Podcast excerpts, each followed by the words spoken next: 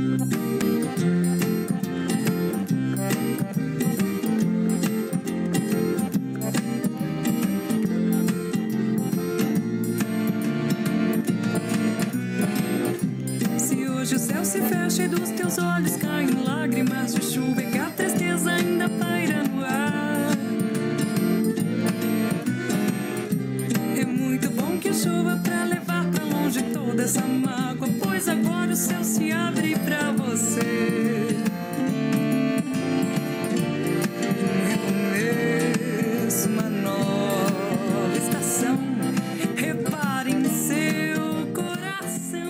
Doutores, colegas, bichada! Sejam todos bem-vindos ao Exalcast, o podcast feito por, com e para exalquianos. Eu tenho algumas entrevistas que estão aguardando aqui a fila da edição, e eu estava na dúvida qual seria o próximo episódio para ir pro ar.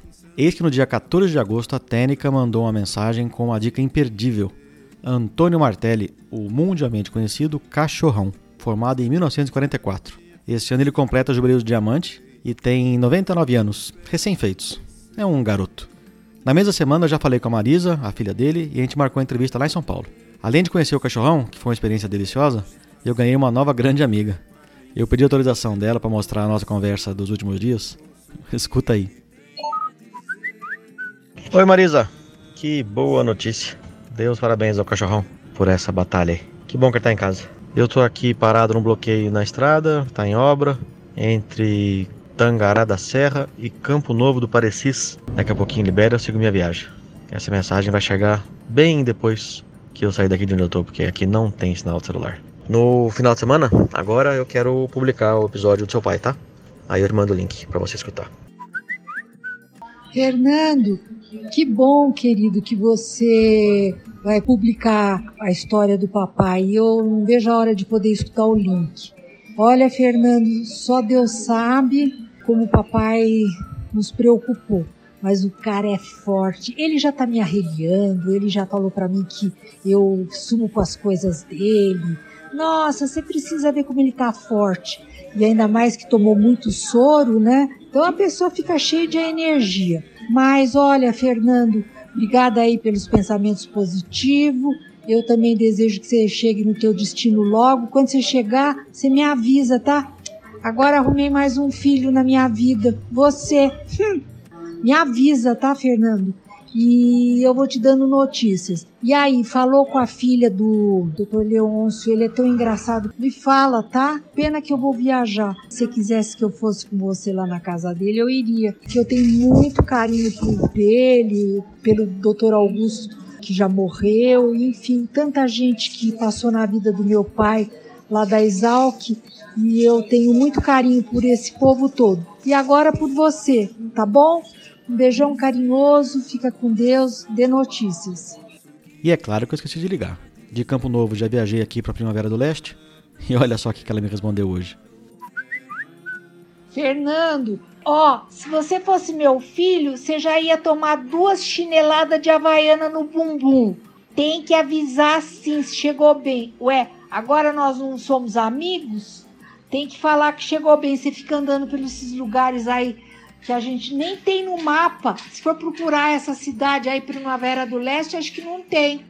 Depois eu vou olhar. Hum. Bom, voltando para as coisas boas. O meu pai tá ótimo, ele vem almoçar amanhã comigo.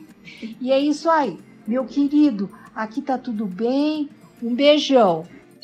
No episódio de hoje tem mais uma novidade. Sempre que possível, eu vou pedir para algum bicho mandar um áudio contando sobre o grupo de estágio que ele trabalha. Eu só preciso pensar num nome para esse bloco.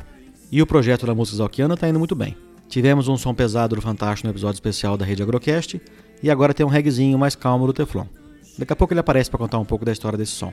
Completando os recados da paróquia, vocês podem entrar em contato comigo e com toda a equipe escrevendo para exalcast.gmail.com. Exalcast, todo mundo sabe que se escreve Exalc, seguido de AST. Ou para o telefone 67 999 84 1119. A maioria de vocês escuta pelo link que eu mando no WhatsApp, aquele link do SoundCloud. Ele é simples e prático, basta clicar e abre direto no tocador. Mas para quem ouve na estrada ou para quem para e retoma depois, não é a melhor opção. Existem vários agregadores de podcast muito bons, além do Spotify, que na versão paga faz o mesmo que os agregadores. É fácil pausar, retomar depois, escutar offline. Quem precisar de ajuda ou tiver algum interesse em saber um pouquinho mais, é só me avisar, pelo e-mail ou pelo WhatsApp. E não deixe de curtir o nosso Instagram, exalcast. Hoje é dia 13 de setembro de 2019 e eu vou publicar esse episódio no dia 14. E daqui a menos de um mês, no dia 12 de outubro, teremos o churrasco da Adealc. Então aproveitem, ainda dá tempo.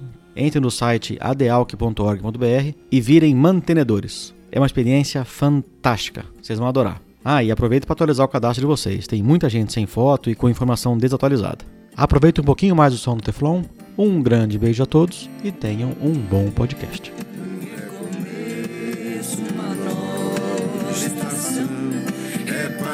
seu coração. O que ele tem a dizer quando chegar o verão. Ele tá rodando uma barrinha vermelha Sim. e quando você fala, ele aparece o desenho da sua voz? Parece um eletrocardiograma, né? Isso. Então tá, é sinal que tá captando seu som. Tá bem. Gravação da introdução, episódio Cachorrão, take 2. Oi, doutora Tênica, tudo bem? Oi, Dindim. Saudações exalquianas a quem nos ouve. Bom dia, boa tarde, boa noite, conforme o ouvinte estiver plugado. Tudo bom, doutora? Tudo em ordem. E você? Comigo tudo bem também. Essa aqui é a segunda tentativa de a gente gravar a introdução, agora já são quase 11 horas ainda, 5 para as 11. Sim. Eu tô no passado aqui no Mato Grosso, então eu tenho uma hora de vantagem ainda. Doutora Tênica, eu ouvi dizer que você é mãe de bicho. Que história é essa? Isso. Eu sou mãe de bicho, literalmente. O bicho alegra, do segundo ano de engenharia agronômica, mora na República Pau a Pique. É do ano Brasília, né? E o no- ano dele já tem nome. Mas você mora em Pira, não mora? Eu moro em Piracicaba, mas O Alegra não quis morar com a mamãe? Então, ele a princípio estava indeciso, mas depois de visitar as repúblicas, né? Aliás, ele no dia que saiu a lista de aprovados, ele foi convidado para ir na Cantagalo e quando voltou já estava resolvido que ia morar em república. Bastou uma visita. Bastou uma visita. E aí ele foi. O fato de ser filho de exalquianos, que os pais moraram em República, deve ter ajudado também, né? A pressão de vocês dois. Isso, com certeza. Quando ele se definiu que ia prestar exalc, nós já tínhamos proposto que ele fosse morar em República. E ele disse que ia pensar, mas não precisou muito tempo para se resolver, não. Foi uma visita só e aí já estava resolvido. Com certeza os pais incentivaram e ele comprou a ideia e tá lá. Agora eu tô me sentindo rabo balançando o cachorro. Pedi pra doutora se apresentar. Apresenta aí o- os pais do Alegra. O Alegra é filho do alérgico, também F91, José Carlos Carramate, também de engenharia agronômica, e a Tênica, que vos fala, também de engenharia agronômica, F91, ex-moradora da República Bal. Rosana Renatini Carramate. E o Alegra é o Gustavo Renatini Carramate. E ele morou na Boi Velho, né? É, o alérgico morou na Boi Velho. Que infelizmente acabou. Uma pena. É, uma pena, uma pena. Já faz um tempinho que acabou. E você morou na BAL a graduação inteira? Eu morei na BAL a partir do segundo semestre do primeiro ano, porque quando eu cheguei, o meu pai não, assim, não comprou muita ideia. A gente também nem foi muito abordado na, na matrícula a respeito, e eu acabei indo morar num pensionato. Vixe. É.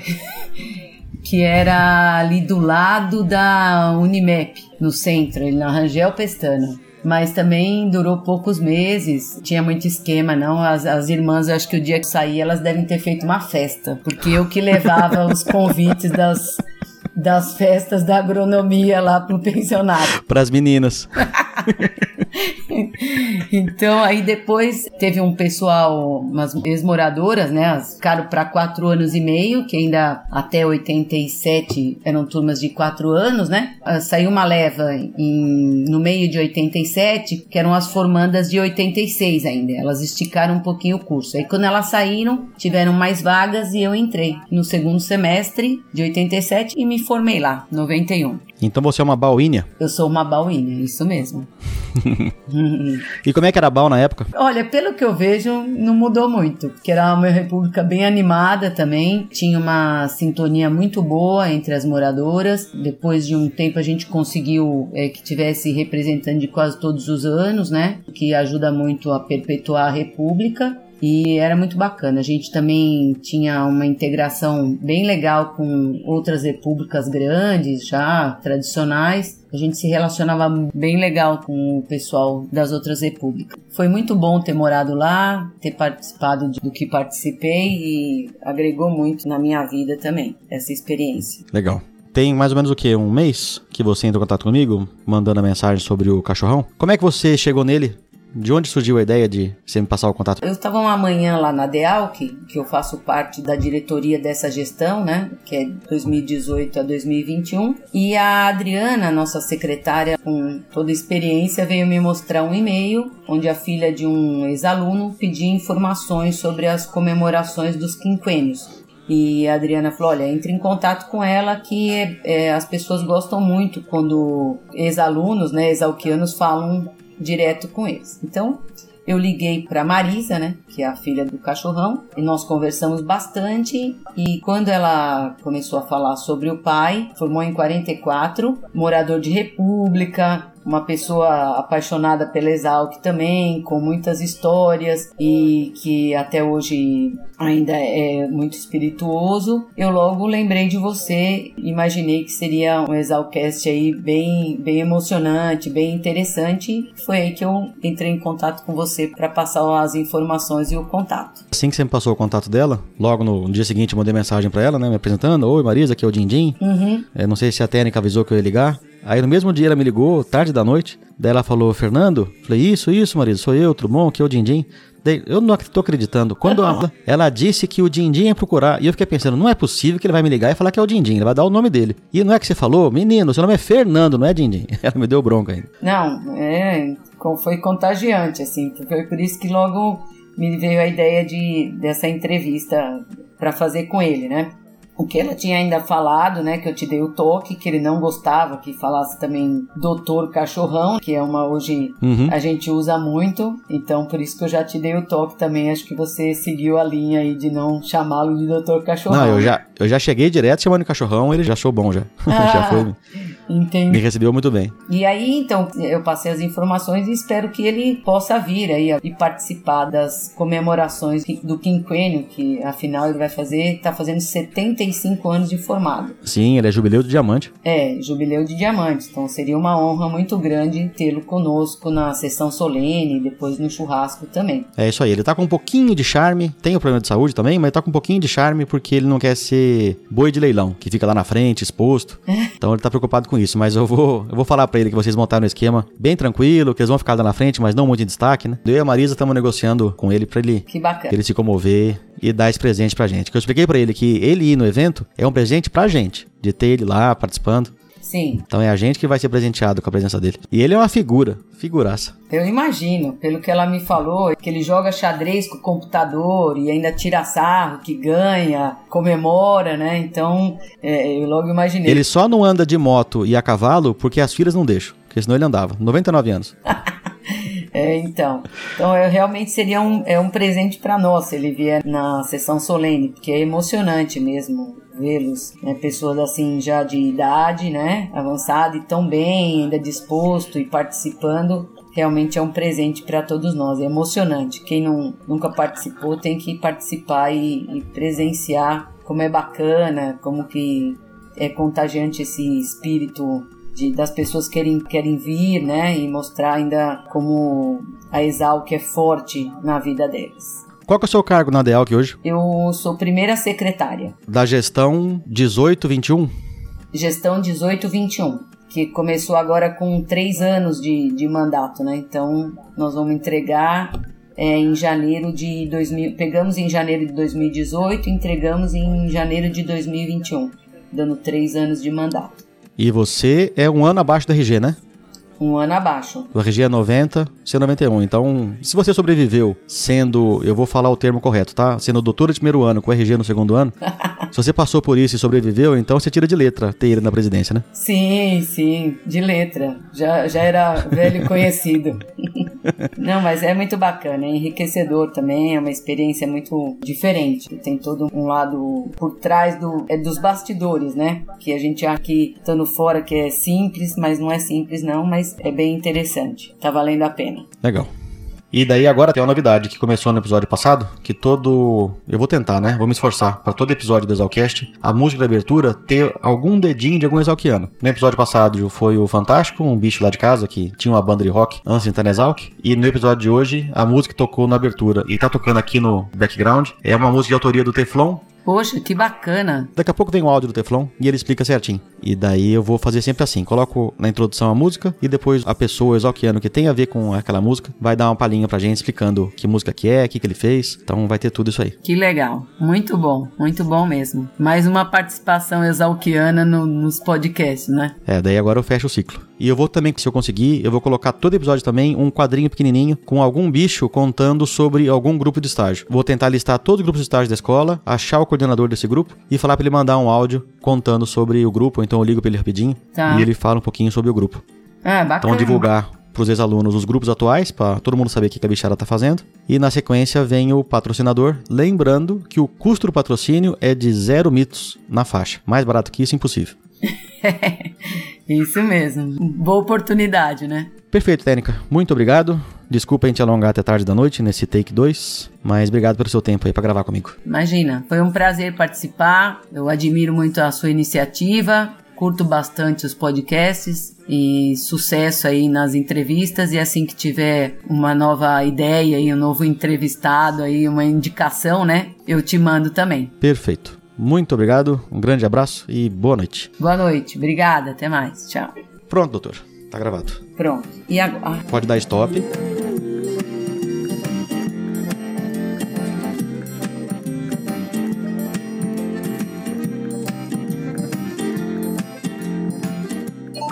Oi, meu nome é Ducha, Maiara. Sou do ano Peixe, pretendo me formar em 2021 e eu sou a presidente do Enax do ciclo 2019-2020. Eu tô aqui para falar um pouquinho para vocês de como que é e como que funciona. Bom, a Enactus ela é uma organização mundial sem fins lucrativos que se faz presente em 37 países. Possui cerca de 72 mil estudantes envolvidos em mais de 1.730 universidades. A missão é inspirar os estudantes a mudar o mundo através do empreendedorismo.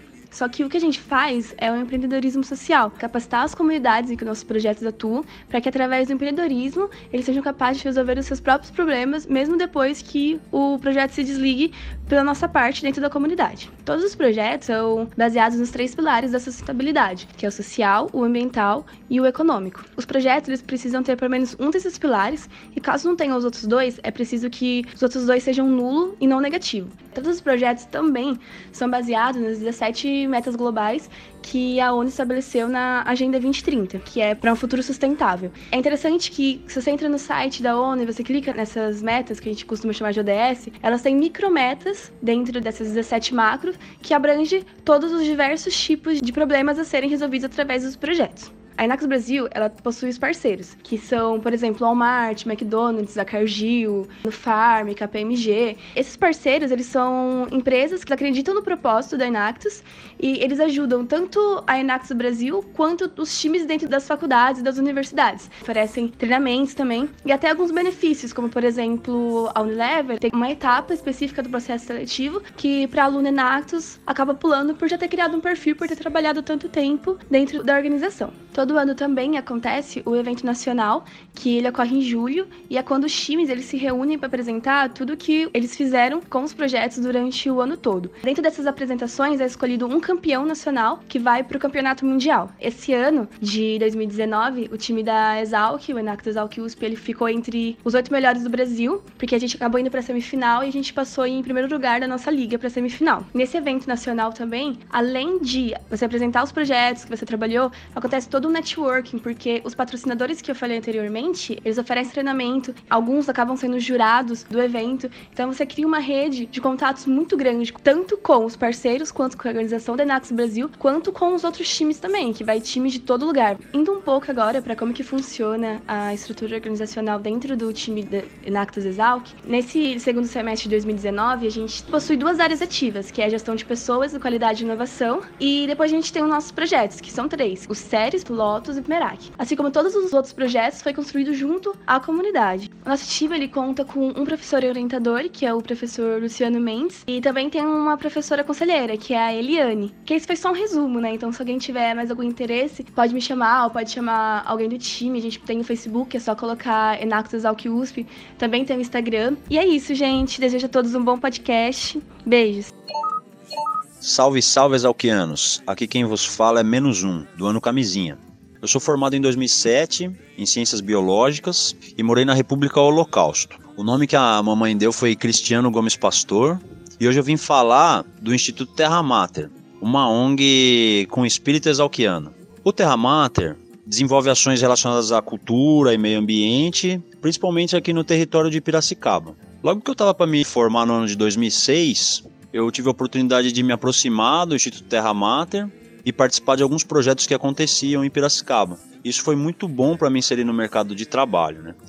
O Terra Mater, que ao longo da sua história é recheado de exalquianos, tanto professores quanto estudantes, hoje está com 18 anos de ações aqui na localidade e nossos principais projetos são uma horta comunitária no bairro da Pauliceia, conhecida como Horta do Sapo, que conta com a participação comunitária, compostagem comunitária e a produção orgânica de alimentos. E também de uma rede de produtores e consumidores ecológicos, uma cooperativa de consumo chamada Rede Guandu, que faz a mediação entre o consumidor e o produtor através da internet. Então os pedidos são feitos semanalmente e são entregues aos consumidores numa forma de venda direta. Quem quiser conhecer mais é só entrar no site www.institutoterramater.org.br e procurar a gente aí nas redes. Estamos em Piracicaba e aguardamos aí o contato dos exalquianos para a gente crescer e continuar desenvolvendo esse trabalho. Parabéns, Dindim, pelo Exalcast e bom programa a todos. Olá, amigos do Exalcast. Aqui quem fala é o Teflon, ou Fernando Silveira, fora do mundo exalquiano. Eu sou engenheiro florestal, ingressei em 1995, portanto sou do ano fantasma. Morei na República Mataburro e durante a época de estudante montamos a banda, começou com uma brincadeira. Me formei em engenheiro florestal e consegui conciliar a carreira com a música durante dois anos. E de repente, quando fomos ver, estávamos fazendo cerca de 30 shows por mês. Na época, toquei no Brasil inteiro, nas melhores casas do Brasil. Chegamos a fazer carreira internacional. Tocamos em Punta del Este, participamos de festival em Barcelona, tocamos em Montpellier, fizemos rádio lá. E foram quase 10 anos trabalhando profissionalmente com música. Tenho dois CDs autorais gravados e no segundo CD tivemos a honra de ter a participação do nosso grande mestre Dominguinhos, cantando e tocando uma música que eu compus chamada Quando Chegar o Verão. A banda se chamava O Bando de Maria e eu espero que vocês gostem. Um grande abraço a todos.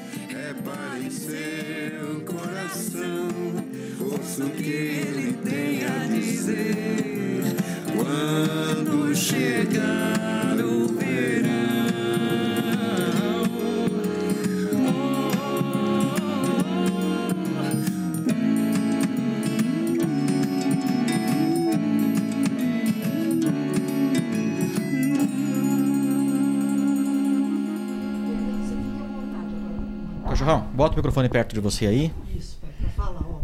Se eu puder colocar mais perto, entre os seus braços aí, fica um pouco melhor. Bom assim, Fernando? Vamos, vamos ver aqui. Cachorrão. Você vai fazer as perguntas? Eu vou fazendo a pergunta. Não, pergunta eu respondo. Eu vou ler a pauta antes. Aí depois de ler a pauta, a gente inicia o bate-papo. Se a conversa for para outro lado, não tem problema. Tá. Isso aqui é um bate-papo, né? Eu, A ideia é ser um bate-papo mesmo. eu E- vou responder de acordo com o que eu, que eu sei, né? Também não posso inventar. o que eu sei, eu falo. Eu, não sou sei- da, eu sou da tese que nenhum fato pode atrapalhar uma boa história. A história é mais importante que o fato. Claro, Então, se o fato tá um pouquinho mudado ali para melhorar a história, para mim, eu, eu gosto assim. perfeitamente. Larga o pau. Então, eu ia começar sobre. é, perguntando sobre a sua vida pessoal, né? Onde você nasceu, onde passou a infância. Você já conhecia Piracicaba ou não? Por que escolheu seguir a carreira do agrônomo? De engenheiro agrônomo? Quais eram as opções Tá na valendo época? já? Não, não, eu tô só lendo as perguntas, né? Tá lendo pro senhor, se o senhor concorda. Com essa Ah, linha. eu, linha de- eu concordo pode, não precisa nem ler. Tá bom. não, não vou perder tempo, não pode. Vai, larga o pau aí. Então vamos lá.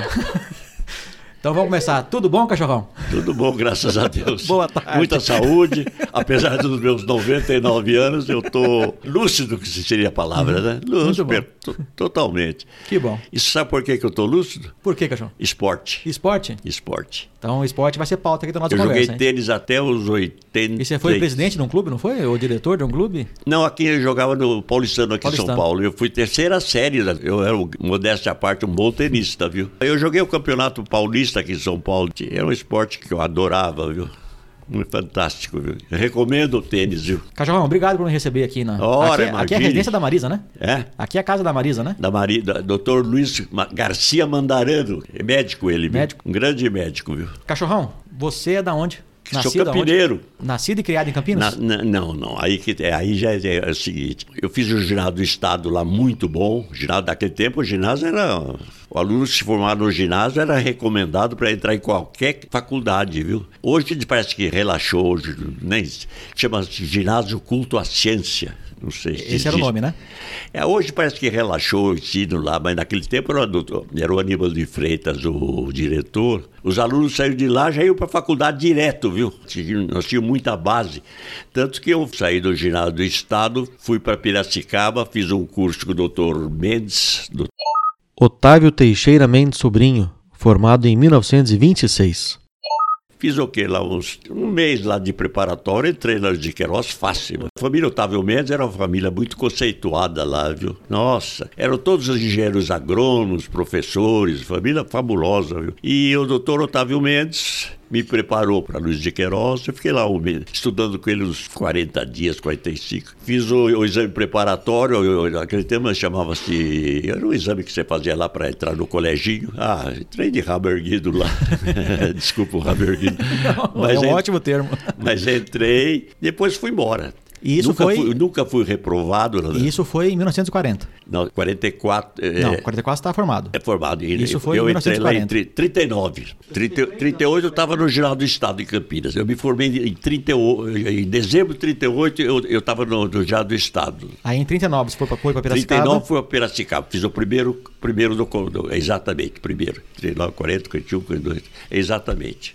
Porque você entrou na Exalc em 41. 41, 42, 43, 44. Estava formado. Exa- Certo? Exatamente. Então 39 e 40 você já estudava em Piracicaba. E como é que era o vestibular na época? Nossa, o vestibular era apertadíssimo lá, viu? Apertadíssimo, escrito, oral, viu? É, não era brincadeira, não. É que a gente já estava entrosado naquilo, que os professores eram os mesmos, né? Mas não era fácil, não. Cachorrão, vamos dar um passinho para trás. O que que te levou até Piracicaba? Eu vou contar a você a verdade. Na minha família, eu tinha um. Ele não era pai, é parente de meu pai. E ele era engenheiro agrônomo formado lá. Eu sei que era Rodrigues ou o sobrenome. Ariosto Rodrigues Peixoto, formado em 1914. Bom, ele foi lá em casa, nisso eu devo ao meu pai. Ele foi lá em casa fazer uma visita e a conversa virou-se para a agronomia. E eu falei para ele, olha, Rodrigues, eu gosto muito, eu, eu- tenho muito pendor por, por agricultura, por jardim, jardinagem, desde moleque sempre gostei, viu? Ele disse, por que, que você não vai ser agrônomo então? Eu disse, olha, é uma ideia, é uma ideia que pode resplandecer, viu? Opa! Daí eu fui para frente, viu? Eu sou um cara que se voltasse atrás da vida, eu ia ser agrônomo novamente, viu? Essa aqui era a minha última pergunta. Se voltasse no passado, Eu sou tão apaixonado que se eu voltasse atrás, eu não. Que médico, né? eu quero ser engenheiro agrônomo novamente, viu? Eu gosto da minha profissão, viu? Sou apaixonado, viu? Feliz como o senhor fala, né, pai? Você vê esse sítio que eu tenho, é um sítio que eu tenho um amor para ele muito grande. Mas eu, naquelas plantinhas que eu tenho lá, se bem, se bem que a minha companheira me ajuda muito. Eu tenho uma companheira que adora agricultura também, viu? Ela, ela arregaça a manga, nós dois lá e vamos para a terra. é uma maravilha, viu? E quando foi para Piracicaba, você morava onde? Eu morava na República, né? Como proto-bicho? Perdão, quando eu fui para Piracicaba, eu fui na pensão da dona Ada, a mãe da, da Dizia Marose. A Dizier Marose Medina também é da turma de 44. E para facilitar um pouco, nos futuros colegas do Cachorrão, eu não vou citar o ano, combinado? E ela tinha lá na rua 15 ali, perto do ponto dos bondes, tinha uma pensão para estudante. E eu entrei lá. Mas só que depois eu fui, infelizmente, preciso contar a verdade, né? Eu fiz muita bagunça e ela me botou para fora. Depois de um certo tempo, é assim, olha, Martelo, é melhor você ir embora daqui que você está fazendo muita bagunça Agora aqui. tem que contar que bagunça que você fazia lá. Pelo amor de Deus, se eu contar, eu tenho ter vergonha. Mas já prescreveu, pode contar à vontade. Qualquer crime cometido está prescrito já. Eu sei, mas é. é- Nossa. Porque o meu quarto era vizinho da Dizinha. E nós punhamos uma janela para ver a Dizinha ao natural lá, viu? Nossa, é eu- eu- eu- Menino, né? Moleque. Moleque, moleque. moleque. Coisa de moleque, viu? O servo também, que era engenheiro agrônomo falecido. Sérvulo de Castro. Esse aí era colega do cachorrão também nas cachorradas. Também, nós punhamos uma mesa lá para subir para ver a dizer. viu? É da idade, viu? Nossa. Era muito bonita a mulher, muito bonita. Oi, eu sou a Aninha, sou formada em 82 e sou neta da dona Ada, a dona da pensão, e sobrinha da Dizier. A, a minha avó realmente era uma pessoa muito brava, muito rigorosa. Era, era uma baixinha, ela não tinha, ela tinha um metro e meio de altura, mas era muito rigorosa. E essa história realmente eu não conhecia, mas faz todo sentido com lembrando de como era Dona Ada.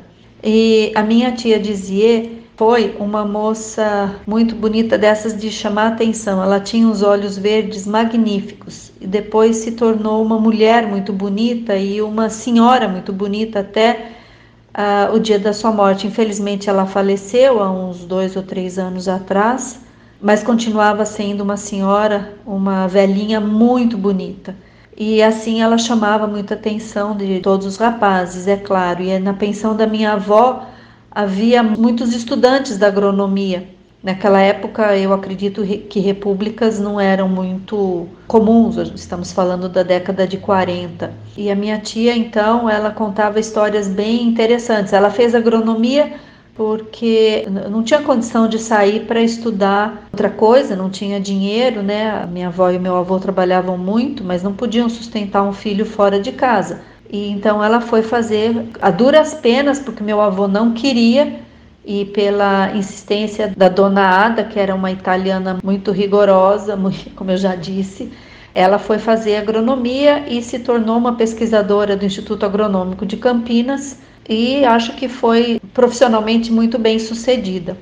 E ela contava que ela tinha só mais uma colega mulher e elas tinham que ir para aula de campo e não podia ir de saia. Então o que, que elas faziam? Elas pegavam o primeiro bonde às 5 da manhã, quando ainda estava escuro, para poder ir para a agronomia de calças compridas sem que as pessoas vissem, porque naquela época, segundo a minha tia, mulheres que usavam calças compridas não eram bem vistas. Então eram os sacrifícios que ela precisava fazer para poder se tornar uma agrônoma.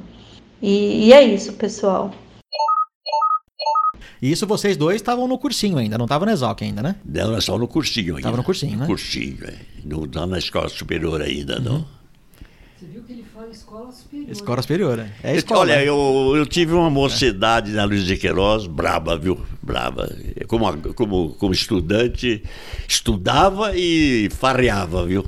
É, é assim como tem que ser todo Mas estudante. não, mas não, mas, mas tem uns que só farreia e não estuda. Pois eu vou dar um exemplo. Vilaça Ayrton Ferraz Vilaça. Esse não completou o curso. era um sujeito ligado a teatro, de Campinas ele. Mas o Vilaça, em vez de, de ele ferrar os dois com a mão, ele, ele só de um lado e largava o estudo. Não pode largar o estudo. Não pode.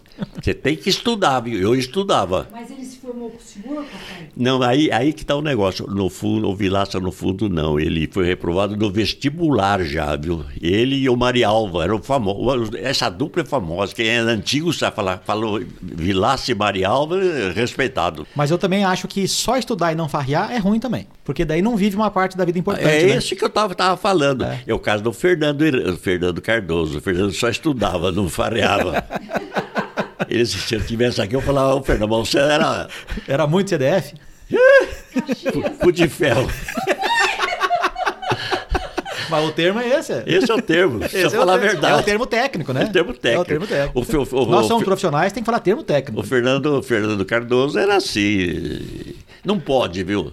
Eu acho que o, o estudante precisa ter uma vida universitária Plena, né? plena. É isso plena. É a palavra, é essa, plena. Tanto que me deu, eu tenho muita saudade disso, viu? Para entender isso não é fácil, viu? Você Mas é formado que tem que ano? Eu sou da turma de 99. Nossa senhora. Pelo amor de Deus. É, coisa, 19 anos já, né? 20, 20 anos esse ano. Há 20 anos, ou seja, é uma idade que já. A gente pode falar que a gente formou no mesmo século, né? É. Nós dois somos- temos isso em comum, É né? verdade, é verdade. Foi no mesmo Tem século. mais pergunta aí ou não? É aqui que tem. Larga o pau. Vamos lá. E daí então veio o vestibular, processo seletivo, você saiu da pensão porque aprontou muito e foi morar em República? Daí fui morar na República. Tinha uma república que se chamava-se do, do pessoal de Campinas, viu? O famoso Nicão. Sebastião Messias de Godoy Passos, o Nicão. É, moravam os campineiros todos ali, viu? Antes de prestar o concurso pro vestibular, é. Ah, antes do vestibular você já era protobicho nessa república. Depois de que eu, que eu entrei, daí nós formamos uma república, isso é depois. Mas esse que eu fui era pensão mesmo, pensão da dona Maricota, mãe do Isso. Nicão, viu? Nicão tinha um irmão que era engenheiro agrônomo famoso, Herculano. Herculano de Godoy Passos, formado em 27.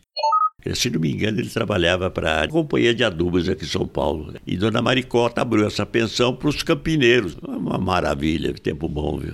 E isso ainda era antes de passar na Luiz de Queiroz, Nós estávamos no coleginho aí. coleginho. Então, Aí depois veio o vestibular e você Depois que eu, que eu- fundou uma república. depois que eu fiz o vestibular, formamos uma república. Com quem? A república nós formamos era, era o Miguel Rinaldi, o Bolão, o Marcos Penteado, o Borbinha, o Otto de Melo, o Alencar Aqui só um não é colega do cachorrão. O Augusto Livramento Prado, o Mole, de 43. O Miguel Rinaldi Franco da Silveira é o Bodinho. Temos o Marcos Paranhos Penteado, o Miguel Arcanjo Borba, o Borbinha, Otto de Melo, o Gosminha e Alencar de Toledo Barros. Turma fantástica, viu? Nós éramos irmãos, os meus irmãos, viu? E a República era pele fina? Pele fina porque a sociedade dizia que nós éramos granfinos, viu? Molecada bem arrumada, roupas boas. Pelinha fina, Pele fina. criado com a avó, né? Pessoal de dinheiro, né? E não é, não tem- é tudo fantasia. Mas, o nome pegou, né? É. O nome pegou, ficou a O pele nome fina. pegou. As moças nos chamavam os pele fina lá, as, as- as namoradas. E foi ali que você virou o cachorrão? Não, o cachorrão é o seguinte, porque eu fazia muita. Muita. Não é. é, cachorro, é, por exemplo, lá, vamos supor na, na República, o colega chegava lá e no guarda-roupa, os paletós, tudo cheio de nó, que dava aqueles nó bem fortes, os casacos. E eles falavam, quem fez isso foi o cachorrão. Não sei, daí o espírito pegou, que na Luiz de Queiroz, até professor me chamava, viu? Nossa senhora. Mas é o, apelido lá da escola vira nome, né? É, mas quer que cachorro também é um negócio meio, é um espírito meio, meio grosseiro. Não é. É carinhoso, é carinhoso. É carinhoso, mas é grosseiro. Como é que era o Brasil naquela época? O Brasil? Quando, quando você começou a estudar? E sim, o país. Bom, é difícil de descrever porque é o seguinte, o Brasil era, era um tanto atrasado. Não, a agricultura é- era uma agricultura de início também, né? É, vamos- vamos eu, deixar eu pra parte posso agrícola. falar mais da agricultura. Politicamente, eu, eu- eu não quero me meter nisso, não. Vamos deixar a parte agrícola para depois de formado, mas que você estudou na Exalc bem na época da Segunda Guerra, né? Ah, É. isso impactou a vida de vocês lá na escola? A, a guerra? Sim. Se, a influência? Sim. Ela impactou a vida no dia a dia? Ah, se não há dúvida. O- o governo está tudo parado aqui, viu? Economicamente ia mal no Brasil, a agricultura ia mal, tudo aqui é por causa, por causa da guerra, viu? A guerra, a guerra aqui atingiu muito, viu? Infelizmente, naquela época, o Brasil paralisou mesmo, viu? Você teve colegas que foram para guerra? Vários, vários. O seu Nogueira Soares, esse eu me lembro bem, mas foram vários colegas que foram para a guerra. Alceu Nogueira Soares, formado em 1943. Voltaram da guerra? Não morreu ninguém, não. Não. Não é que, de- devido à posição, eles chegavam lá, viu que era universitário, eles não punham na linha de combate. Era para ganhar jipe, generais graduados, eles punham, sabiam que o sujeito tinha uma certa cultura, então punha para ganhar jipe ou fazer serviço mais delicado, mas que eu saiba que foi para a guerra para se subir lá Monte Castelo. Monte Castelo, que, eu- que eu saiba que agrônomo nenhum subiu o Monte Castelo, pelo amor de Deus. Agora, eu, eu era fugitivo, né, de modo que... Era, você sabe que eu me sinto honrado em falar que eu sou fugitivo? Não, não tenho vergonha de falar, não. Certo. Não, Mas qual, é, qual era a finalidade daquilo? Eu, essa é a minha pergunta. A troco do quê? Não, nós não tínhamos pendor para isso, não. nem vocação, nada. Então vou fazer o quê? Não, fizeram muito bem, viu? Me arrependo de falar que eu sou desertor, viu? Pode pensar, desertor, graças a Deus. Mas foi o Melinho que te influenciou, o Melinho, É, eu devo ao doutor Melo Moraes. José de Melo Moraes é formado em 1909. Ele foi diretor da escola entre os anos de 27 e 54. Por conta desse longo período, os alunos fizeram uma greve reivindicando a sua saída, conhecida como a Greve do Melinho. Tenho vontade de fazer um episódio especial do Exalcast sobre essa greve. Vamos ver se eu dou conta de fazer uma investigação. Como que ele te falou que era para você não ir? Ele é caipirão de Piracicaba. Martel, ele fala, Martelli, larga de ser besta, rapaz. Vai, fica aí, rapaz. Graças. Doutor Melo, o senhor está do meu lado ouvindo. Um abraço pro senhor, viu? Voltando na pele fina. Não tinha veterano, né? Vocês que formaram a República. A pele fina fomos nós que então formamos. não tinha veteranos lá para você, não, né? Não, fomos nós que formamos. O cachorrão ouvi dizer que aprontava bastante, mas tinha mais alguém que aprontava? Não, ali, ali todos eram. Todo o pessoal é, Era da, muito- da pá virada ali, viu? Ali era cada um pior do que o outro. Vocês viu? faziam serenata para as meninas? Não, serenata. Não tinha República Feminina Não, época, essas, né? coisas, essas coisas não tinha. As meninas moravam em pensão, né? Tocava instrumento também não tinha nenhum ali, viu? No- E o doutor Chanchuri, pai? O Chanchulho era do outro tipo, viu? Da nossa turma mais famoso, esse era famoso. Pedro Luiz Cianciulli, conhecido como O Rei. Ele era filho de um diretor do Corpo de Bombeiros, o que manda, no que chamava-se Comandante Cianciulli. O pai dele. O pai dele, filho único, mas um rapaz muito matuto, muito estudioso ele, viu? Você foi na sua passeata do bicho? Não, Não foi? não. Porque aquele, naquele tempo a passeata de bicho era uma coisa violenta, viu? Não era brincadeira, não. Muito trote, né? Nossa Senhora. Você tomou trote? Nossa passeata era no sábado. Sexta-feira eu puxei o carro, viu? Fui para Campinas, eu disse aqui vocês, viu? E não tomei trote, graças a Deus. Mas você deu trote depois, no ano seguinte? Não, não, não, Não? não, não, não, não. não. Quando eu cheguei na segunda-feira, eles foram ameaçar. Eu disse, Escuta, mas acabou, companheiro. Que, que você não você faz de besta comigo, não. É bom. Eu nunca gostei de trote. A passeata do meu tempo pra cá, ela não é do bicho, é de todo mundo. Então vai todo mundo fantasiado, todo mundo entra na brincadeira, Aí não é só outra os bichos. coisa, aí outra- Não é um dia pra dar trote, é um dia pra celebrar todo mundo junto, o bicho e o veterano. Então hoje virou uma celebração da união e não É de dar o trote no é bicho. né? interessante, interessante. É, mudou um pouquinho o foco. Como que a pele fina se organizava para funcionar? Não, é, era o seguinte, cada temporada um mandava, se tornava o, O presidente. o que tomava conta da, da- da- Das da- contas todas. das contas, das despesas, né? Você tinha empregada? Tinha a comadre, nossa, Comadre? a famada, nossa, comadre, rapaz. Cozinheira como ela nunca existiu. Ela é fantástica. Nós passávamos muito bem, né? Nossa senhora. Era cara, na, na- na nossa estadia ela era cara, viu? Passávamos bem e ela era ótima cozinheira, viu? Passou o tempo todo com vocês lá, a sua graduação inteira. Ela foi nossa durante quatro anos. quatro. Quando nós fechou, a, nós fomos embora no último ano, ela, nossa, foi ela, comadre, ela ficou chorando lá, viu? É, coitada, viu? E durante a sua, Mas ela ganhava bem, viu? durante a sua graduação não entrou nenhum Ela, bicho ela, ela ganhava, eh, por exemplo, havia uma média para cozinheira, ela ganhava essa média e mais uns 50%. A turma faz- fazia questão de pagar bem para ela. É, então ela nos tratava como reis lá, viu? Durante a sua época de graduação, não entrou nenhum bicho na República. Não, não tinha, tinha o Augustinho que era um ano antes. Era a diferença de um ano para outro só, viu? Então, quando vocês formaram, acabou a República.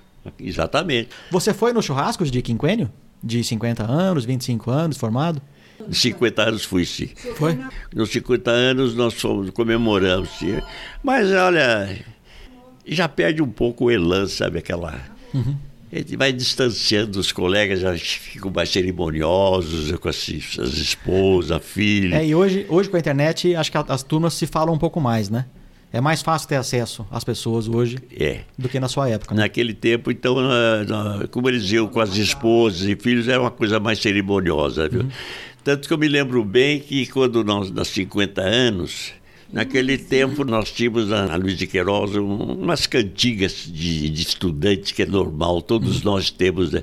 Era uma coisa que todos nós cantávamos aquilo. E eu me lembro que nós fomos, eh, na hora do almoço, eh, os mais salientes levantaram, era o Dario Gaitinha, eu, Dario Freire de Souza, o Gaitinha.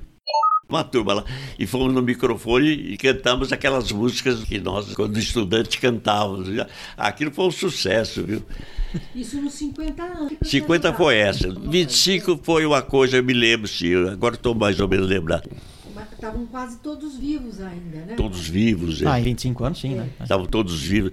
Ah, é verdade. Nós, nós fizemos uma festa aqui em São Paulo, numa churrascaria. Mas olha, você. Você vai se admirar, porque a minha idade de lembrança não é fácil, meu filho. Hoje o pessoal já sabe, já tá gaga. Não, mas você lembra tanta coisa. É, você vê que a minha memória tá, tá, tá ótima. Tá ótima. Viu? Dá banho muito garoto por aí. É. O seu diretor da sua época era o Melinho. É Melinho. Melinho. Meu querido, meu querido Melinho. Na sua época, os alunos faziam estágio em algum departamento? Faziam atividades extracurriculares que não fosse ligado à sala de aula?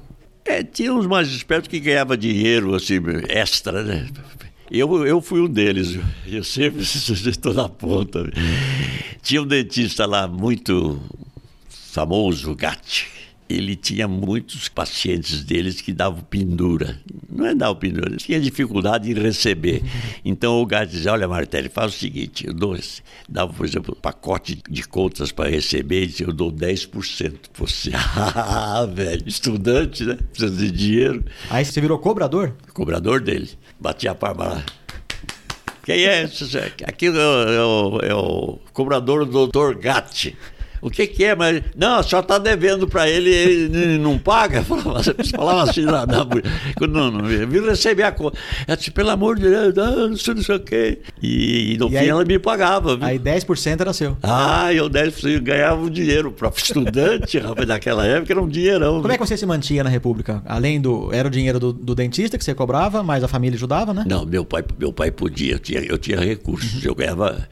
Naquele tempo, a, a, a República saía. É, eu me lembro bem até, era, é, 300 mil reais, era, era um dinheirão aquilo. Nossa, mas meu pai me ajudava, meu pai tinha posses para isso. Problema financeiro eu nunca tive, graças a e Deus. E atividades extracurriculares, mas ligados com a escola? Algum laboratório, algum trabalho de campo? Não, não, não, não. Não, não, não tinha muito disso, né? Não, não, não, não, não, não. Não, mas aqui é hoje tem grupo de estágio, tem, tem vários alunos envolvidos professores, mas na época não tinha muito mesmo. Não tinha muito. Era... Não tinha abertura, né, para o aluno. Exatamente, era funcionário e, exatamente, e professor só. Né? Exatamente. Na minha turma tinha os bolivianos, viu? Eles da Bolívia, da Venezuela. Não sei como é que eles entravam na faculdade, viu? O governo favorecia, acho que era um intercâmbio cultural. Eles iam aqui, estudavam, mas tinham muita dificuldade em nos acompanhar nos estudos, até a língua atrapalhava. Sim, claro. Mas eles se esforçavam. Agora, eu não sei se o diploma deles era válido, não, isso eu não sei. Também não sei. Não e tem. na sua turma tinha duas meninas? Duas meninas. A Odete, Odete e a Dizê Marose. A Odete era da família Zardeto Toledo. A Odete Zardeto Toledo, colega do Cachorrão, faz parte de uma família com longa tradição exalquiana. Começando com o Edson, formado em 1937, indo até o Eribaldo, da turma de 69. Esse ano o Eribaldo completa o Jubileu de Ouro. Eram poucas mulheres na escola naquela época, né? Como um todo, devia ter umas não, sete, oito, talvez? Não, no meu tempo tinha só não, pai, na tua turma, duas. Duas. Mas teve, como um todo. teve outras moças que se formaram como agrônomas também. Viu? Mas eram poucas, né? Ah, pouco, pouco. Muito... Sabia que hoje passa de 50%? Quanto? 50%. De mulher? É. Não diga. Sim. Mas, mas agronomia, eles vão para o campo? Vai, é... vai para o campo igual, como nem os homens. De bota e tudo, papai. Sim. E chapéu. E como, como uma coisa mudou, então. Né? Vou imaginar que durante o seu período de escola devia ter umas oito no máximo. Me corrigindo, durante os quatro anos que o cachorrão frequentou Exalc, apenas cinco meninas se formaram, entre 1941 e 1944. Geralmente todo, as, né? as moças, quando se formavam, elas iam trabalhar no Instituto Agronômico, trabalhar mais, não, não em campo propriamente dito. É, a Maria Aparecida, que foi entrevistada por mim também nesse, nesse meu podcast, ela foi agrônoma de Casa da Agricultura, no campo direto. É, foi, foi a, a, maioria, mulher. a maioria para o agronômico, trabalhar aqui em laboratórios, dedicar outra. Eh, genética, ir muito para genética, trabalhar com o Krug, viu? Você participou da Atlética? Você jogava algum esporte pela escola? Ah, não. Na parte de esportes, eu, eu não, não, nunca joguei futebol. A Luiz de Queiroz tinha um time de futebol, bom, muito bom. que Era o campeão da cidade, ganhava do 15, pra você ter uma ideia. Você lembra de um jogo contra o 15, em 44, que teve uma baita de uma briga? Lembra disso? Que Lembro. era Exalc contra o 15? Lembro. O pau comeu-se. Lá o, o, o, o Leônidas da Silva, naquele tempo, que você já ouviu falar nele? Uhum. Leônidas da Silva. Ele foi jogar contra a Luiz de Queiroz, nós éramos o melhor time da cidade, ele foi jogar, viu? E até hoje eu me lembro que no campo, quando deu a saída e tal, a escola fez 1 a 0. ele dava risada. Ah, é? Ele fez, tocou quatro em seguida. Tocou 4 a 1 na, na Luiz de Queiroz. O Leônidas é famoso, é o Diamante Negro. Diamante Negro. Nesse jogo aí de 44, teve uma baita numa briga, a Exalc foi suspensa da liga por causa dessa briga. E daí quando o jogo voltou, o 15 ganhou de 8 a 4. Deram uma lavada na gente. É, o 15 eram nossos inimigos, né? Inimigo no, no bom sentido. Sim, claro. né? E o Calque? O Centro Acadêmico Luiz de Queiroz é, não tinha também muita. Não sabe o que acontece? Eu nunca gostei de política, viu? Mesmo a política acadêmica eu não gostava, não me interessa. E tinha colegas que tinham pendor. Então, para ser de centro acadêmico, precisa ser político. O Otto de Mello, O Gosminha? o, o Gosminha foi presidente. O Tijolo, Eles eram lembra? políticos, viu? O Tijolo, você lembra? A Osmani, é, Osmani sim. Osmani Junqueira Dias, da turma de 43. É Ele foi presidente também. Foi, Osmani foi presidente. Tem o Paulo de Moraes de Barros Neto, O Paulinho também foi. morava na É. Casão. Paulo de Moraes Barros Neto, de 1945. Mas No, no Casão. no Casão. O Casão era famoso, viu? Era famosa? Era, o Casão era o seguinte, ali estavam os, os milionários da cidade. é, o pessoal de dinheiro. viu? Não, se os pele fina estão falando que o Casão era de milionário, então devia Não, ser mas, milionário, né? mas- não, mas o casão era o seguinte, ali, ali eram os Junqueira que moravam, a Junqueirada toda estava lá, viu? Aqueles agrônomos Junqueira que se, de? Orlândia, eles, eles se formavam e tal. Ali, ali era o ninho deles, e eles eram reservados, viu? Eles não, não se misturavam muito, eles não, não, não tinha bagunça com eles, não. Eles eram fazendeiros e tal. É, cada um tinha sua, o seu modus vivendi É, diferente, né? a gente respeitava. E além do Casão, que outra república era conhecida? Ali que eu me lembro de República era a nossa, o Casão, e tinha a Dona Sinharinha também, Dona Sinharinha, onde morava o Chanchule. Você andou muito de bondinho? No bondinho, obrigatoriamente. Porque para ir para Luiz de Queiroz cedo, você tinha que pegar o bondinho todo dia. E não tinha uma turma que ia de pendurada sem pagar? Eu, eu era incluso. Eu era incluso. Infel- infelizmente, eu era incluso. É, o, o, o motorneiro, o, o motorneiro, não, o cromador falava, ô, o moço, como é, já pagou? Disse, Claro, é, faz tempo que eu já paguei. Mas tinha, tinha muitos que iam pendurado ali, É não tinha? es- todo mundo no extremo. Não centavo. No extremo, o sentado pagava, o do extremo era difícil de pagar. Que malandragem. O bicho malandro. É um... Vocês de bonde também, né, E, papai? obrigatoriamente. Que horário que é? Eu lembro. Não, o bonde era, é um atrás do outro. Mas tinha um horário final. É a 7 e 4 era o primeiro. Era pra sair, né? É 7 e 4. E a escola era longe da cidade, não era? Era um- Porque não, não tinha bairro encostado na escola Ali na época, você, né? você subia ali aquela rua, não me lembro como é que é, depois pegava a Avenida Independência lá em cima e. Mas o senhor passava por lá de bonde, não passava? Filha, é, o, tempo vai, o tempo vai apagando muita coisa da, da memória da gente. E ele tava preocupado em não cair do bonde, né? Tava mais preocupado em não cair do bonde do que olhar o que tinha em volta, né? Tava de pendurado no estribo. É isso. Você comentou que a guerra mudou um pouquinho a vida dos alunos. Não teve formatura na sua época, né? Não, Por causa da guerra. Não foi teve, não teve foi festa, possi- não teve não nada. foi possível, não foi possível. Não tinha clima também, talvez, né? Não tinha clima. Tinha clima. E aonde que vocês foram buscar o diploma depois, papai? Lá mesmo? Man- Mandaram vocês buscar? Não, não, meu diploma eu fui buscar na secretaria depois, viu, filha? Você vê que, que deficiência. É triste de falar a verdade, porque a gente, quando recebe o diploma, que é uma festa, uma solenidade. Eu não fui buscar o meu na, na secretaria, até hoje. O chefão lá era muito amigo, chamava seu Serafim. Você já viu falar? Serafim era o chefe lá da, da organização. Ele disse: ah, mas está seu diploma aqui. Eu li Tá aquilo. formado. Eu li aquilo. Interessante que depois do meu diploma ele foi para os ministérios da agricultura, ministério do sei o quê, para aqueles carimbos que eu voltei, carimbo, carimbo, carimbo. E depois o diploma meu foi para, quando eu me entrei no, no serviço público, ele foi. Retido, né, pai? Ficou na Secretaria Da Agricultura. da Agricultura. Você sabe que eu, eu, eu Não buscou? não sei o que aconteceu com o diploma. Vamos tirar uma segunda via? Vai que, vai que alguém pede aí, você entrega o currículo pra alguém pra arrumar um emprego? Se alguém pediu o diploma, como é que faz? É, mas é que estou numa fase que. Mas, mas vai que precisa pegar um emprego uma semana que vem, amanhã. A gente nunca sabe o dia de amanhã, tem que estar com o diploma pronto. Só pode tirar uma segunda via. Se eu Pode. quiser, eu vou lá, Luiz de Queiroz, tira uma segunda via. Mas pra que que eu quero? Pendurar na parede? não estou mais nessa fase. Não tá, não. Não. Não, papai, na Luiz de Queiroz tem o seu retrato lá. Até isso tem. Tem lá no, lá no prédio central, né? Quando você entra. Um mural, um mural não. Um... mas é uma- não sei se está lá ainda. Tá né? lá, tá lá sim. Pai, Tá lá, sim. tá. Então, então meu retrato lá. né? 44. foto Esse eu me senti muito honrado quando entrei. Disse, Opa, olha o, olha o cachorrão aí. Então vamos lá, em 44 o jovem cachorrão estava recém-formado e procurando emprego. Como é que era o mercado de trabalho naquela época? O problema era, era muito fácil naquele tempo, viu? Secretaria da Agricultura estava precisando de engenheiros agrônomos, no instantinho arrumava emprego. Mas eu, eu dei outro pulo, viu? Trabalhei no consulado americano. Olha só. É, eu fui, não sei por que razão, aí é difícil de me lembrar. Eu sei que eu fui ao consulado americano e fiz um teste lá, viu? Fui aprovado no teste. E qual era a função do agrônomo no consulado? A minha função era o seguinte: era tempo da guerra e eles precisavam, o- o- os Estados Unidos precisavam de comida. E eu ia de jipe, naquele tempo era jipe, com funcionários da- da- do Ministério. Nós íamos para o interior comprar comida, comprar, comprar alimento para os soldados. Por exemplo, milho. Naquele tempo.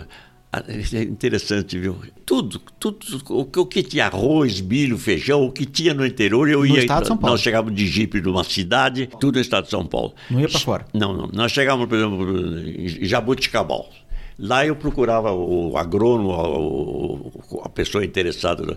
Iam naqueles armazéns gerais e eles compravam tudo, viu? E eu ajudava a fazer a avaliação do preço, que tipo era. Era função do agrônomo mesmo, viu? E era muito bem remunerado. Eu ganhava, por exemplo, naquele tempo, se um. Ganhava em dólar? Não, não. É, se um agrônomo ganhasse, por exemplo, 2 mil, eu ganhava 4. Ganhava muito bem, viu? E aquilo me entusiasmou. E durou quanto tempo esse, Mas depois trabalho? a guerra foi, foi esmaecendo devagar, foi pulando, e eu vi que aquilo ali não dá muito mais resultado para mim. Não. Daí eu fui para a Secretaria da Agricultura. viu? Daí eu fui ser funcionário público. Daí eu fui para o Serviço Florestal do Estado. Trabalhei lá dois anos. Isso foi quando você foi para Ourinhos? Não, isso foi, foi bem depois. Foi depois? Foi bem. Depois do serviço florestal, eu trabalhei aqui na parte de São Paulo, no Cinturão Verde, com o Calil. José Calil, da turma de 1939. Foi o grande líder da agronomia aqui em São Paulo. Ele foi diretor-geral também, muito amigo meu, viu? E, e com ele aprendi muita coisa também, viu? E que época você trabalhou junto com o Fernando? Eu sou fundador da Sim. Maná, eu sou fundador, livro de ata de fundação, viu? Quanto tempo você ficou com eles? Porque eu trabalhava me- meio período para eles, viu? Trabalhava da parte da manhã e à tarde ia para o Horto Florestal. E na manhã você ficava lá na, lá na fábrica.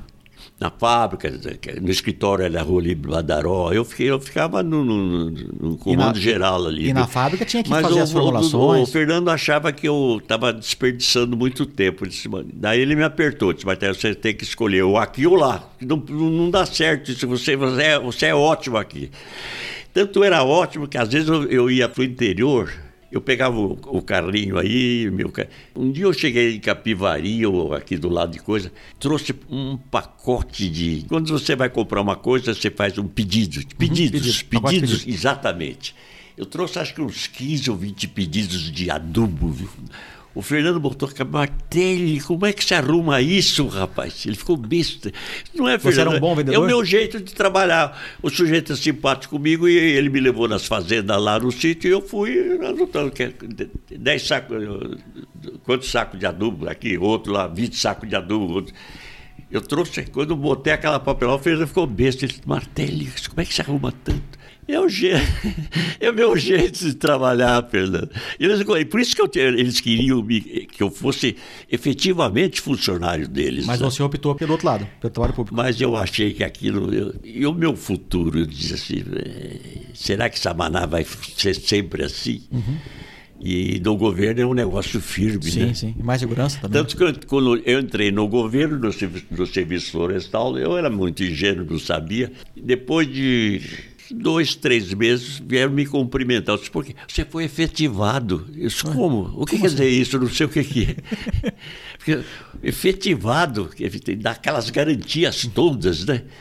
É uma coisa fantástica, viu? O funcionário efetivado. Sim. Eu fui efetivado uma canetada do governador. Acho que era uma glória, né, naquela época isso. É, mas é até hoje. É, até, até, hoje, é. Eu, você vê que eu estou é. olhando assim meio. Ficar três meses, eu entrei lá com três meses, né? Eu emocionada, sabe por quê, pai?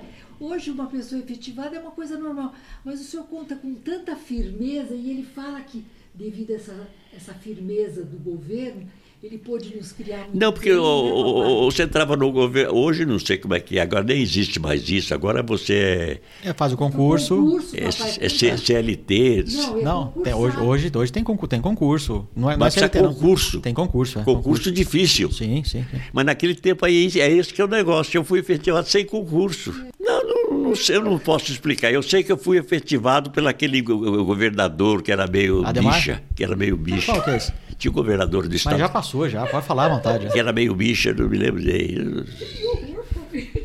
É um governador que tinha aí. Não era o Ademar, né? É? Não era o Ademar de Não, o Ademar era machão. Nossa senhora, esse era tremendo. Era o outro que tinha aí, não me lembro do nome. Mas a gente sei... descobre depois. Que ano foi, que ano foi isso? Que ano foi isso? É. Que ano foi isso? Isso foi 40 e... Eu me formei em 44, né? 46, deve 46, 47. 47. Ai, Fernando, depois você, depois você me conta. 46, 47, por aí. Viu?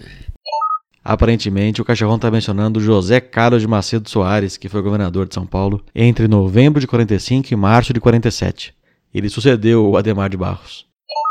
Esse mundo é interessante, depois você começa a recordar quanta, quanta coisa você viu no mundo. Né? Aí de lá você foi para a Casa da Agricultura? É, eu fui para Taubaté. Lá eu fiquei dois eh, em Taubaté eu fiquei dois anos. De lá eu fui para Ourinhos. Depois de Taubaté tive um caso meio familiar, meio difícil. Uma vizinha minha se apaixonou por mim. É? Tá bom. Uma fi... Não, estou contando. Uma... Uma, uma, uma, uma, uma, vizinha se apaixonou por mim, criei um caso familiar e eu achei melhor puxar o carro, meu. Daí eu fui pra fugir, fui fugir da vizinha. Você vê que eu, eu era um homem consciente. daí eu fui, daí eu fui para para Ourinhos. Para fugir da vizinha de Taubaté. Para fugir da vizinha. A vizinha se ela se apaixonou por mim. Não daí? era culpa sua, né? É normal isso. Claro, é normal. Não, não, não, tem, não tem segredo, não. Ela, ela, ela era casada, vizinha de parede, se apaixonou e eu dizia daí. Você foi sensato e mudou para Ourinhos. Fui, exatamente, tá fui para Ourinhos. Você tem que ter orgulho do seu pai, Marisa. Ah, eu, eu, eu, tenho mérito nisso. sim, sim. Fui sentido, fui eu, com o coração apertado, mas fui mas embora. Foi para Ourinhos. Esqueci também, viu? Fui para Ourinhos, graças a Deus. Fiquei 10 anos lá, fui muito feliz onde eu ganhei dinheiro. Eu confesso a você, onde eu ganhei dinheiro foi em Ourinhos, como, como agrônomo. E como é que era a vida do agrônomo na época? O que, que te demandavam? Batiam na sua porta e falava. Não, não, eu, Antônio, é, eu, eu vou dizer do que eu ganhava dinheiro. Não, papai, ele quer saber o, qual era seu trabalho. Qual era a demanda que a. Que não, é, é não, é. O governo exigia do senhor como agrônomo para o senhor levar bem as terras em Ourinhos, pai, ou redondezas? Não, a, a, a agricultura, a agricultura precisa uma pessoa para orientar, né? Você dava assistência técnica? Assistência técnica. Mas eu, a, o que eu ganhei dinheiro não foi com assistência técnica, não, mas, foi topografia. É, eu, eu sempre gostei de topografia, viu? Então eu vim aqui em São Paulo, fiz um curso. No, não, não fiz curso. Quando eu trabalhava no, no Horto Florestal, tinha um engenheiro, um rapaz que formava, ele não era engenheiro civil, e ele trabalhava com teodolito. Inclusive, pai, o senhor tem e, o seu teodolito e, ainda? Tenho. O senhor pode dar para ele. Não, deixa, de... levar para Luiz de Queiroz, que ele perguntou quem queria. Eu não quero. Deixa, deixa, deixa, terminar, deixa terminar da, da sequência que é. Eu estava contando. Você... Do engenheiro civil? Do Teodolito. Te ensinou, né? Tinha Teodolito e eu comprei um também. E eu trabalhava medindo terra aqui em São Paulo. Ganhei muito dinheiro com isso, viu? Esses bairros da periferia, essa japonesada precisava de mapa, viu? Eles e eu lá media as terras lá e pai? É? Esse foi um trabalho paralelo. Paralelo, na- paralelo, na- paralelo. Na, Casa da Agricultura, né? É, é um trabalho entre aspas, sábado e domingo, entre, Entre aspas. aspas. Entre aspas. E lá na Casa da Agricultura, quais eram as demandas? O que que, que culturas que você trabalhava? Na Casa de Cultura é geral, viu? Você era muito investigado para doenças de lavoura, eh, a parte de erosão. A Casa da Agricultura era muito movimentada naquele tempo, viu? Trabalhava com muita gente, viu? Tinha muitos assistentes meus, eu tinha, eu era o, o chefe da casa e tinha acho uns três ou quatro assistentes, viu? Naquele tempo a, a lavoura funcionava, não era, era, E tinha lavoura do quê? ah, café, você tem uma ideia, eh, eu estava numa região onde, eh, ali de Ourinhos, onde tinha, se não me engano, 50 ou 60 milhões de pé de café. É tudo café. Café era a principal cultura. Ah, era o café, viu? Fantástico, viu? Terra roxa, né, papai? Nossa, roxa encaroçada, que se diz, é a melhor, melhor terra que existe. Roxa encaroçada. Roxa encaroçada. Ali era de origem vulcânica, né? Solo vulcânico, terra muito fértil, nossa. Mudou bastante coisa de lá pra cá. É, mudou muito, a agricultura evoluiu, claro. E mesmo você ver a parte de adubação no- na agricultura, eu fui dos pioneiros em, em adubar café daquela região. Tanto que uma vez nós fomos convocados, eles, eles selecionaram 10 agrônomos, né, e eu fui incluído no meio. Todos os 10 foram, receberam de um Jeep. O Jeep era do governo. E nós fomos re receber os Jeeps em Santos. Até hoje eu me lembro. Todos nós subimos uma serra, um atrás do outro. É, uma maravilha. Recebemos um Jeep novo. Mas acontece que depois de um certo trabalho. Cinco anos, pai. Três, quatro anos depois, o governo falou assim: quem quiser comprar o Jeep, nós vendemos. Ah, eu comprei. Comprei a troco de banana, mas comprei o Jeep, aí era meu. E E você, não- você não tem mais ele. Só tem o tio Dolito. Hoje eu, hoje eu tenho um carro bom. o tio Lulito eu tenho. O tio Lulito eu tenho de lembrança, é verdade. Está em casa guardado. Fala, pai, você não quer doar para Luiz de Queiroz? Para que, que vocês querem o tio Lulito? Ah, relíquia, né? Relíquia. Relíquia a gente sempre Para que, gosta. que vocês.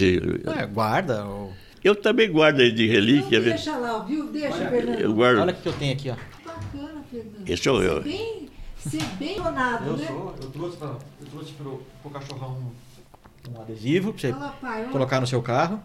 Olha só. Esse é o famoso A. Esse é o A. Eu tenho na minha casa um quadro que, todos os, os formandos daquela época, viu? E eu vou, vou pendurar isso lá também, viu? Vai, É. paizinho. Ou então no carro, né? No carro fica um bom adesivo ali. É.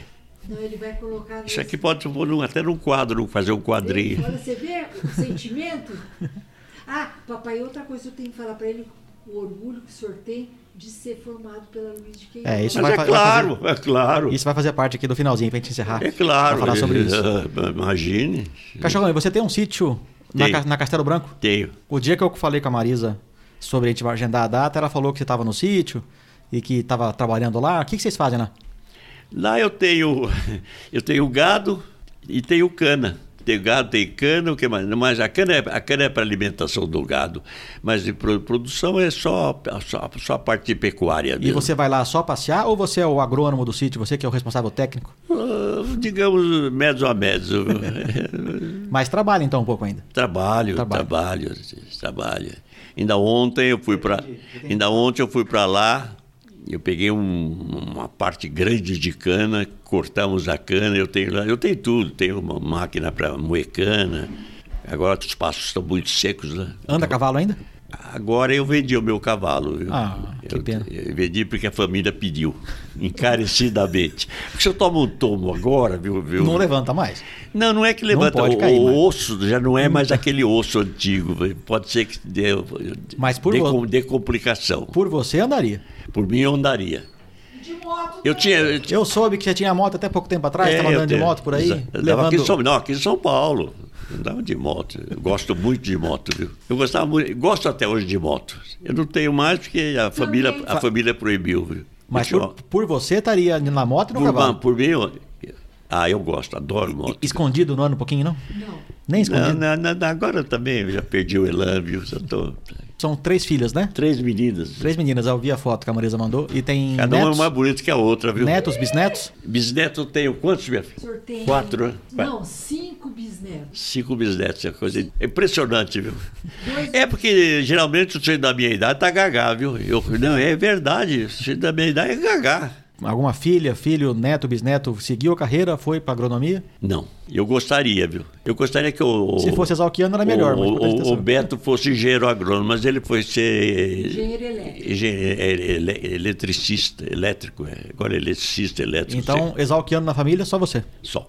Engenheiro agrônomo só, viu? É. Infelizmente, viu? Infelizmente. A gente Mas se eu brinca, tivesse algum filho homem, eu ia botar na cabeça para ir para Luiz de Queiroz. Ah, isso não sei. mas daí as meninas você não... Não, Mulher, ele, fez- né? ele não fez força nenhuma. E poderia, né? Poderia, mas ela não. Mas o senhor não São urbanoides, elas. Urbanoides. É o termo certinho. É isso, doutor. Cachorrão, você já comentou aqui que você não... Se voltasse no passado, você faria tudo de novo. Então, estudar na Luiz Queiroz foi, uma, foi importante pra você? Foi, foi, foi um dos pilares da minha vida, né? É claro, ali, na Luiz de Queiroz, eu- eu dei tudo que eu tinha de bom ali, aprendi tudo. A minha vida começou ali. Infelizmente, o tempo passou. Só sobrou saudade, viu? Eu tive uma vida universitária muito fabulosa, viu? De, de muita recordação, muita coisa. E já que você aproveitou e e teve essa vida plena universitária, tem algum conselho para os alunos que estão lá hoje na escola? Estude bastante, viu? Estude, porque o alicerce da vida é o estudo. Tudo resume no estudo, viu, companheiro? Mas não pode só estudar, né? Não, estuda, mas repartido. Não é como o doutor Fernando, que só estudava, papai? É, aqui é, é, E, exatamente. e nem que nem esse outro colega que só brincava, É, né? não, eu, eu recomendo estudar, mas tem uma vida social grande, isso é muito importante, a vida social, uma vida de esportes também, re- reparte. Mas o estudo é, é a base de tudo, viu? Sem bem. estudo você, você não funciona na vida, viu? Eu, sei- eu sei de muita gente que, lá- que não estuda e fica Pra trás. fica para trás. Se você for no churrasco, eu ficaria muito feliz de te encontrar lá. Eu Se o faço. quê? Se você for no churrasco esse ano, no encontro da de Vai ser quando? Vai ser em 12 de outubro. 12 ah, mas tem muito tempo até lá. Nós estamos agora em ju- em julho, ago- não, já, é já é final de agosto já. setembro. Daqui dois meses. Um mês e meio. É. Você me avisa. É. Você, você me manda Não, um. papai, eu já tenho. Eu e a Marisa vamos, vamos organizar tudo. Reservar hotel, vamos deixar tudo organizado lá. Nós vamos, né, Luiz? Pra vocês irem. São homenageadas as turmas de 25, 50 e mais que 50. A minha turma não tem homenagem, porque é 20 anos só. anos. Mas 25 que é o jubileu de A minha é prata. 75, né? A sua é jubileu de diamante. Nossa Senhora da Aparecida. Então, Fernando, isso que eu ia te dizer. É, eu me comprometo, eu já falei papai. Não, eu vou, eu vou, Mas ele- disse pra mim. Depois, depois eu quero vir, Luiz. Nós vamos, vamos- que quer vamos lá comer um- um- uma peixada lá no, lá. no, no salto. Ele Existe lá O ainda? sarto, não é salto, é Tem- sarto. no sarto tem a peixada ainda, não? Tem, na Rua do Porto ali, a gente come um filhote, um, um, um piapara. Um peixe? Sim, Ah, sim. ele falou pra mim, filha, eu quero sair da solenidade, se nós formos. Eu gostaria de ir com vocês como eu fiz nos meus 50 anos. Falei, tá bom, pai. Por isso que ficou esse entrave, sabe? Sim, não, Quando é- eu falei com você. se vocês puderem ir. Mas na solenidade eu te prometo, Fernando, como Marisa Martelli. pai, vamos, pai? Vamos, eu já. Depende do doutor aqui. Luiz O motorista, ele Martelli. é o chofer. Não, eu posso ir guiando. Não, eu, para guiar eu vou, mas. é- mas lá, Luiz, vamos, é dia 12. eu guio normal, eu tenho Uhum. minha casa aqui em São Paulo, eu guio normalmente, mas é, se- tendo um chofer exímio aqui, aqui, um É exímio, um sábado. É sábado. eu prefiro sentar do lado.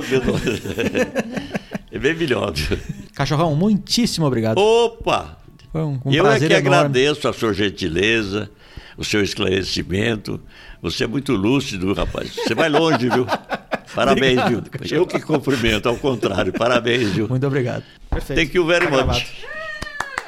Isso aí. Thank you very Vamos much. tomar um café agora? Vamos. Você tá emotivo? Eu, tô, eu fico um pouquinho. Eu, eu tô notando. O que, que você prefere? Pão de queijo ou café? É isso, minha gente.